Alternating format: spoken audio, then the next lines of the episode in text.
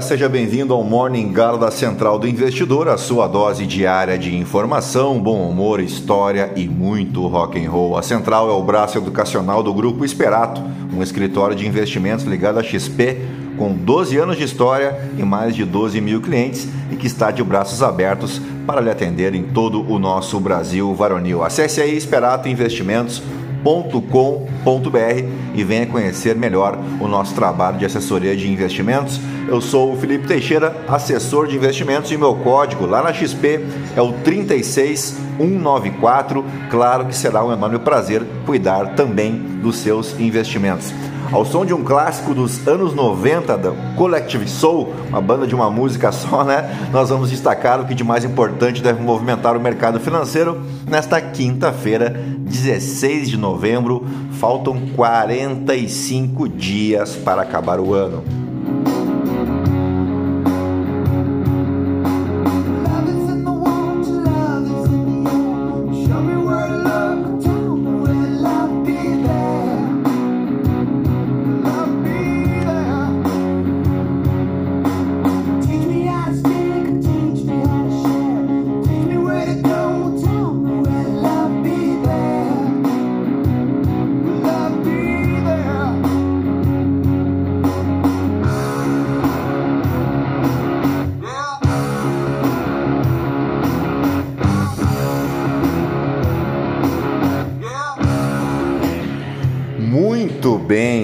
São 5 horas e 54 minutos, 23 graus aqui em Itapema. Hoje é Dia Internacional da Tolerância, data proclamada pela Assembleia Geral da ONU em 1996 como uma iniciativa para promover a compreensão mútua entre as culturas e povos, bem como fomentar o respeito e, obviamente, a tolerância. A escolha de 16 de novembro está relacionada à adoção da Declaração Universal sobre a Diversidade Cultural pela Unesco em 2001 e não deixa de ser um tema importante, até porque estamos aí a 40 dias do Natal e eu espero do fundo do coração, por exemplo, que tu não passe mais um Natal brigado com a tua família por causa do Lula ou do Bolsonaro, né? Mas isso, né? Você para mim é um problema seu, né? A vida é sua, estrague-a como quiser, diria o filósofo. Também é dia do policial federal hoje aqui no Brasil, data escolhida em homenagem à criação da Polícia Federal em 16 de novembro de 1967. Essa instituição desempenha um papel crucial na segurança pública do país, investigando crimes federais controlando fronteiras e exercendo diversas outras atribuições relacionadas à ordem pública. E sempre lembrando que a Polícia Federal é um órgão de Estado e não de governo, assim como as Forças Armadas Acho que vocês entenderam o recado, né? Também é Dia Nacional de Atenção à Dislexia, em cumprimento da Lei número 13.085, de 8 de janeiro de 2015. E em Portugal celebra-se hoje o Dia Nacional do Mar. E agora sim, depois de embevecer vocês com tanto conhecimento, vamos direto ao que interessa. Mas antes, se você gosta do conteúdo aqui da Central, nos ajude indicando, compartilhando o nosso podcast com um amigo, com uma amiga, para somar aos outros 1.500 ouvintes diários que não se misturam com a gentalha.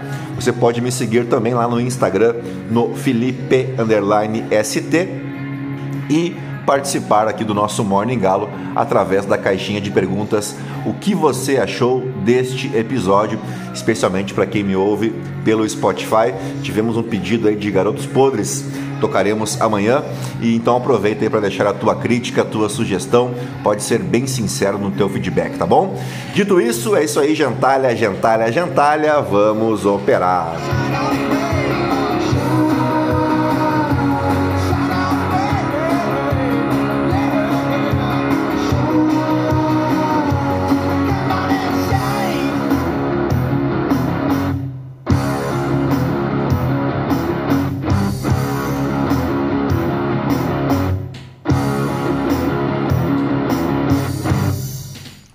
Bem, as ações asiáticas encerraram a sessão desta quinta-feira no terreno negativo, com exceção ao índice Kospi, lá na Coreia do Sul, com os futuros em Wall Street operando levemente em baixa, mas bem levemente mesmo, muito próximos da estabilidade, apontando aí para uma abertura fraca em meio a preocupações de que os ganhos dessa semana, devido à inflação fraca apontada pela leitura do CPI nos Estados Unidos, possam ter sido exageradas. Será?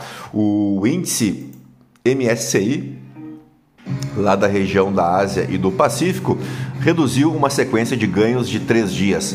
As ações chinesas em Hong Kong lideraram as perdas entre os principais indicadores de ações da Ásia, depois de os preços das casas terem caído ao ritmo mais rápido desde 2015 e também de os investidores não terem ficado muito impressionados com o resultado do encontro entre Xi Jinping e Joe Biden. A recuperação das ações e dos títulos do Tesouro dos Estados Unidos essa semana, após uma impressão de inflação suave nos Estados Unidos, levantou dúvidas se o mercado está a precipitar-se em relação à política monetária mais restritiva do Federal Reserve. O S&P 500 avançou mais de 7% este mês e uma realização de lucros pode estar, portanto, no horizonte próximo. Os investidores também avaliaram o comentário do presidente da China, Xi Jinping, de que o seu país não travará uma guerra, aspas, fria ou quente, com os Estados Unidos, como um sinal de que Pequim está empenhada em reparar o relacionamento recente com os Estados Unidos.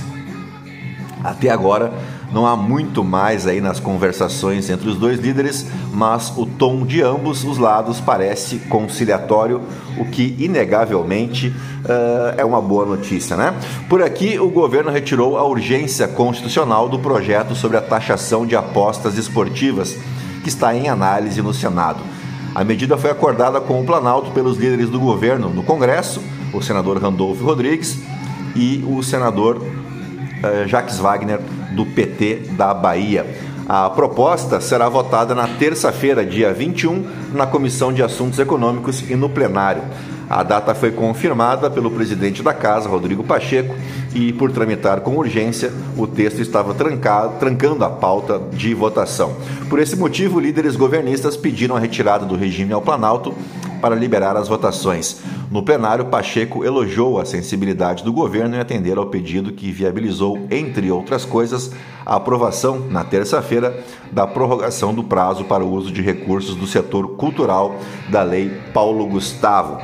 Dito isso, vamos às principais manchetes dos portais de notícia no Brasil e ao som de ACDC.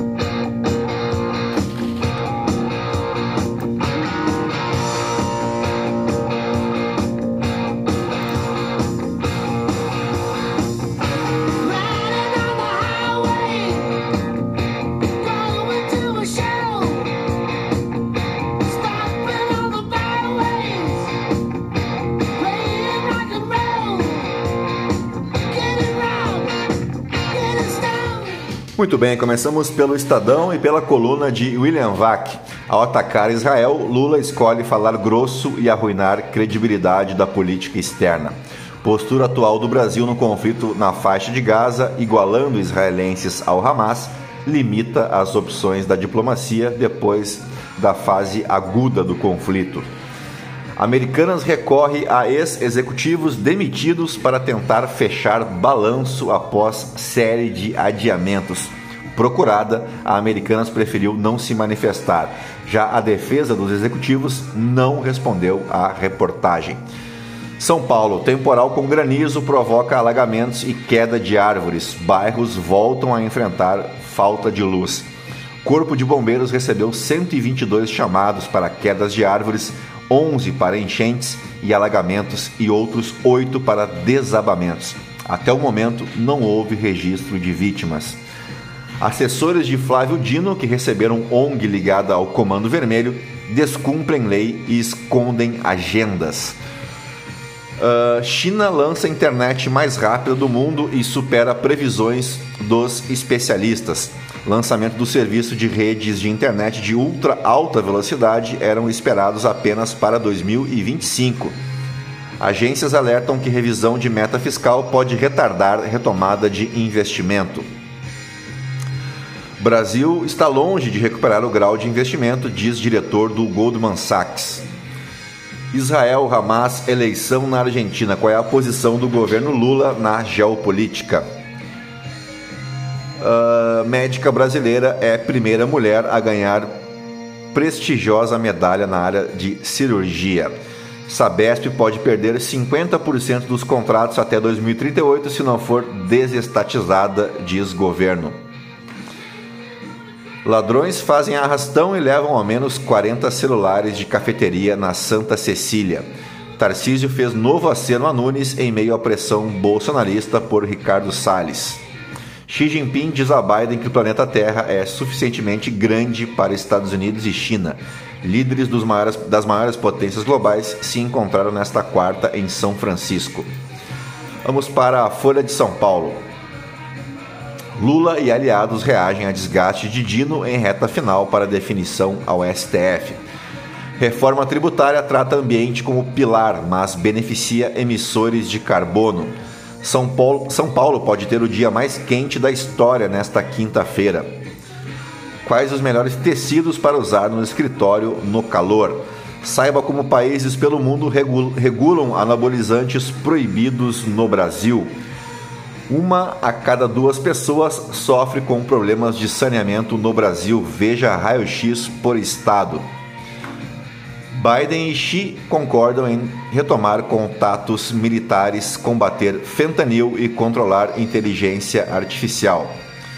Tensão sobe na Argentina e ato de Milley termina em confusão e ovos. Lula eleva tom contra Israel após desgastes de brasileiros e agravamento do conflito. No Grammy Latino, o Brasil só tem 5% dos indicados aos quatro prêmios principais. Vamos para o valor econômico. Estados Unidos e China concordam em triplicar capacidade global de energia renovável até 2030. Calor pode elevar tarifas de energia, dizem analistas. Senado aprova a lei e evita paralisação do governo nos Estados Unidos queda da inflação americana alivia dois riscos destacados pelo Copom. Brasil pode ser aceito em acordo de aeronaves da Organização Mundial do Comércio nesta sexta-feira. Auditorias levaram 11,8 milhões de dólares em multas neste ano, um recorde nos Estados Unidos. Como assumir o protagonismo de suas carreiras? Veja dicas. Pix faz três anos, mas agenda de melhorias acende alerta. Vamos de O Globo. Haddad venceu, o governo desiste de mudar meta por emenda e ministro ganha tempo. Miran Leitão, os negros no horizonte da República. Bela Megali, o fim do climão entre André Mendonça e Tarcísio de Freitas. Guga Chakra, lideranças palestinas e o desafio de Israel pós-Hamas. Cora Ronay, ser antissemita virou cool, agora é tendência. Afago de Lula a Nunes Marques sinaliza ampliação do diálogo com o STF. Ministro da Justiça, em meio a ataques e fogo amigo, Lula e outros integrantes do governo tentam blindar Flávio Dino. Uh, saiba quem é o suspeito de recrutar membros para o Hezbollah no Brasil. Crise entre Cid e Ciro Gomes chega ao ápice e PDT já soma 73 baixas. O cara quer ser presidente da República e não consegue conversar com o próprio irmão, né? É um negócio assim meio estranho, né? Vamos para o Poder 360. Glaze critica o Globo e Estadão por condenarem Lula. ONU aprova a resolução e pede pausa na guerra em Gaza. Texto teve 12 votos a favor, incluindo o do Brasil. Massa e Milley aceleram o uso de inteligência artificial em campanha. Lula proíbe acordo direto do comércio sobre trabalho em feriado. Mudança sabota a economia, diz Marinho, senador Rogério Marinho, entenda-se. Entidade do comércio, entidades do comércio divergem sobre o impacto de nova regra trabalhista. A Argentina não está preocupada com o que Lula pensa, diz Burrick. Uh, na Califórnia, Biden e Xi Jinping realizam um encontro bilateral. Ministério confirma que pagou viagem de dama do tráfico. A reforma tributária traz competitividade para o país, diz CNI. Vamos para o portal Metrópolis. Gaza, Conselho da ONU aprova resolução que pede pausa humanitária. Lula sanciona reajuste de 18% no salário de policiais e bombeiros. Guilherme Amado, atos bolsonaristas para o feriado não tiveram adesão nas redes sociais. Bolsonarista quer proibir símbolos do Hamas e Hezbollah no Brasil. Ricardo Noblar, Zambelli e a fértil imaginação de quem Bolsonaro quer distância. Mário Sabino encerra, encerrar os inquéritos abertos no ofício, de ofício fariam um bem danado ao STF. Ministro dos Direitos Humanos diz que há uma tentativa de fabricar escândalos no caso do CV. Inclui, inclui, uh, entendo aqui que deve ser o Comando Vermelho que ele está falando, né? Uh, bom, vamos adiante para os aniversariantes do dia. O 16 de novembro marca o nascimento de Henrique Teixeira Lott, que não é meu parente, não, foi um militar e político brasileiro. Uh, o Henrique Lott teve uma carreira destacada no Exército e desempenhou um papel importante na política brasileira durante o século XX. E um dos momentos mais significativos em sua carreira ocorreu durante a crise política, como uh, conhecida como movimento de 11 de novembro, isso em 1955. Na época, o Henrique Lott era o marechal e ministro da guerra e acabou desempenhando um papel crucial na preservação da ordem constitucional ao evitar um golpe militar, mais um na história brasileira, né? garantindo a posse do presidente eleito, Juscelino Kubitschek. O movimento liderado pelo presidente Café Filho foi contido e Kubitschek assumiu o cargo conforme previsto e conforme a votação massiva, né? A maioria dos brasileiros elegeram Juscelino Kubitschek. O Henrique Teixeira Lott foi posteriormente candidato à presidência, presidência nas eleições seguintes de 1960, representando o Partido Trabalhista Nacional. Ele não foi eleito e Jânio Quadros acabou sendo o vencedor daquelas eleições o Lott continuou a desempenhar papéis importantes na vida pública brasileira ao longo de sua carreira, tanto no campo militar quanto na política, e ao perder as eleições para o Jânio Quadros, ele aceitou o resultado, o que é normal, né? Uma pessoa que perde uma eleição vai lá, cumprimenta a outra, dá os parabéns e tudo mais. Tudo aquilo que a gente não viu nas últimas eleições aqui no país. Bom, também nasceu em um 16 de novembro José Saramago, renomado escritor português, amplamente considerado um dos mais importantes autores de língua portuguesa do século XX. Saramago começou sua carreira literária como poeta e jornalista, mas foi com a publicação de seu romance Levantado do Chão, de 1980, que ele ganhou reconhecimento internacional. No entanto, foi com a obra Memorial do Convento, de 1982, que ele recebeu o Prêmio Camões, em 1995 e aí ele se consagrou como um dos grandes nomes da literatura. Em 98, recebeu o Prêmio Nobel de Literatura, tornando-se o primeiro autor de língua portuguesa a receber essa distinção. Além dos mencionados uh, Memorial do Convento e Levantado do Chão, temos, claro, outros trabalhos notáveis de Saramago, incluindo o Ensaio sobre a Cegueira, de 1995, que virou filme, inclusive, né?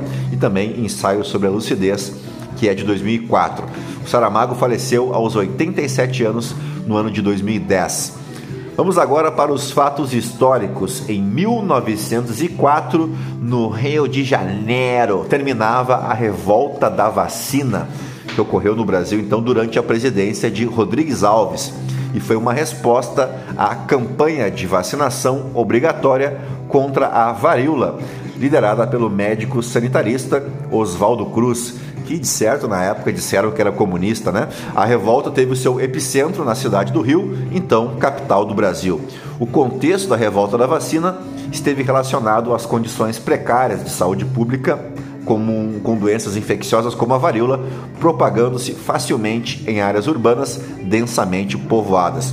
O governo estava preocupado com a saúde da população e decidiu implementar medidas para conter a disseminação de doenças contagiosas. Oswaldo Cruz, como diretor-geral de saúde pública, não havia à época um Ministério da Saúde, então não havia um ministro da Saúde. O cargo máximo da saúde pública no país era esse, o diretor-geral de saúde pública, ocupado então por Oswaldo Cruz, e ele foi encarregado da campanha de vacinação obrigatória. A vacinação, no entanto, encontrou forte resistência por parte da população, em parte devido à falta de informação sobre a eficácia e a segurança da vacina e também devido a questões culturais e religiosas. Além disso, a forma como a campanha foi conduzida gerou descontentamento entre a população. A revolta começou em novembro de 1904 quando a vacinação se tornou obrigatória e fiscalizada por agentes sanitários, conhecidos como militares da saúde. As pessoas eram forçadas a serem vacinadas e suas casas eram inspecionadas para garantir a aplicação da vacina, o que gerou uma reação negativa por parte da população, levando a confrontos e manifestações. Os protestos cresceram e a revolta tomou proporções significativas. As pessoas expressaram sua insatisfação através de manifestações, tumultos e confrontos com autoridades. Lojas foram saqueadas, bondes foram incendiados e os tumultos se espalharam pela cidade. Diante da intensificação da revolta, o governo tomou medidas para conter a violência e a obrigatoriedade da vacinação foi revogada em fevereiro de 1905. Apesar disso, a revolta da vacina teve um impacto duradouro na política e na sociedade brasileira, destacando a importância do debate sobre saúde pública, direitos individuais e a relação entre o Estado e os seus cidadãos. A revolta também influenciou a maneira como as políticas de saúde pública foram implementadas no país nas décadas seguintes, até chegarmos na terceira década do século XXI, quando elegemos um imbecil né, para a presidência da República que trabalhou, você sabe, diuturnamente contra a vacinação. No, na maior emergência sanitária da história do Brasil República, uh, pelas razões, razões entre aspas, que todos conhecem, né? E que eu nem vou perder meu tempo aqui discutindo, porque o dito cujo se encontra atualmente inelegível e daqui a alguns meses estará vendo o sol nascer quadrado e eu que não sou de chutar cachorro morto, né? Vou deixar para lá, mesmo quando o cachorro morto bem que merece umas bicudas. Dito isso, vamos em frente, porque esse assunto aí me deixa nervoso, né? Eu quase tive um derrame aqui só de lembrar que 700 mil brasileiros faleceram pela, por Covid-19 e claro que muitas pessoas morreram ao redor do mundo, mas aqui nós tivemos um, um, caso muito mais grave, né? muito mais pessoas morreram do que a média global. Vamos adiante. Em 1974, a mensagem de Arecibo era transmitida pelo rádio telescópio de Arecibo em Porto Rico. Explicar melhor essa história porque ela é bem interessante. Já te adianto aí, coloca no Google mensagem de Arecibo, Arecibo com C, para você ver que negócio fantástico. Essa mensagem foi enviada por rádio, então, em 16 de novembro de 1974, do radiotelescópio de Arecibo, localizado em Porto Rico, para um aglomerado estelar conhecido como M13.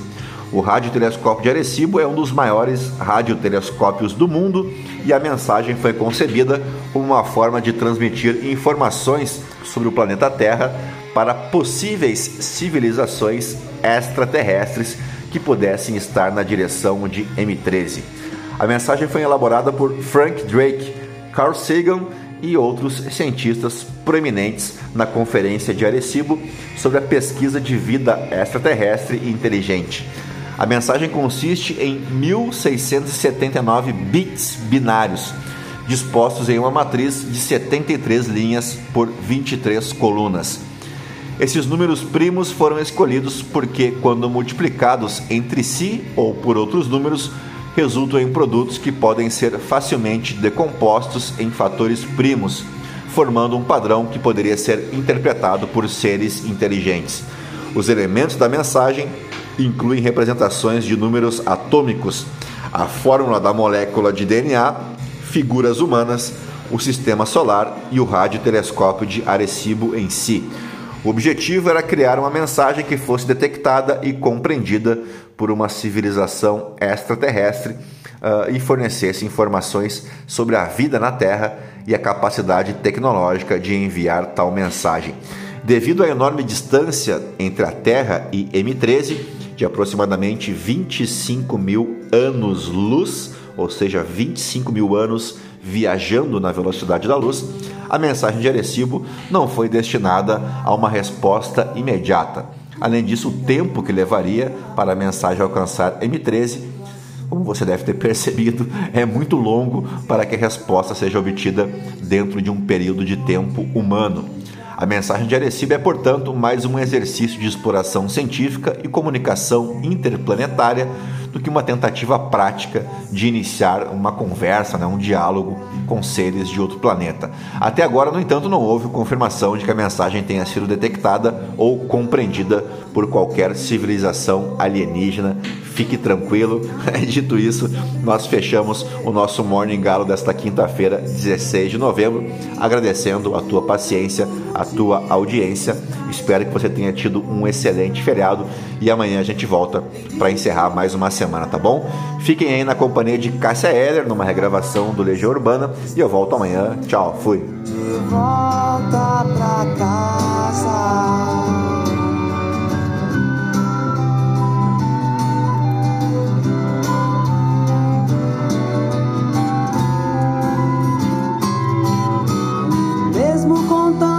motivos pra deixar tudo como está. Nem desistir, nem tentar agora tanto faz. Estamos indo de volta.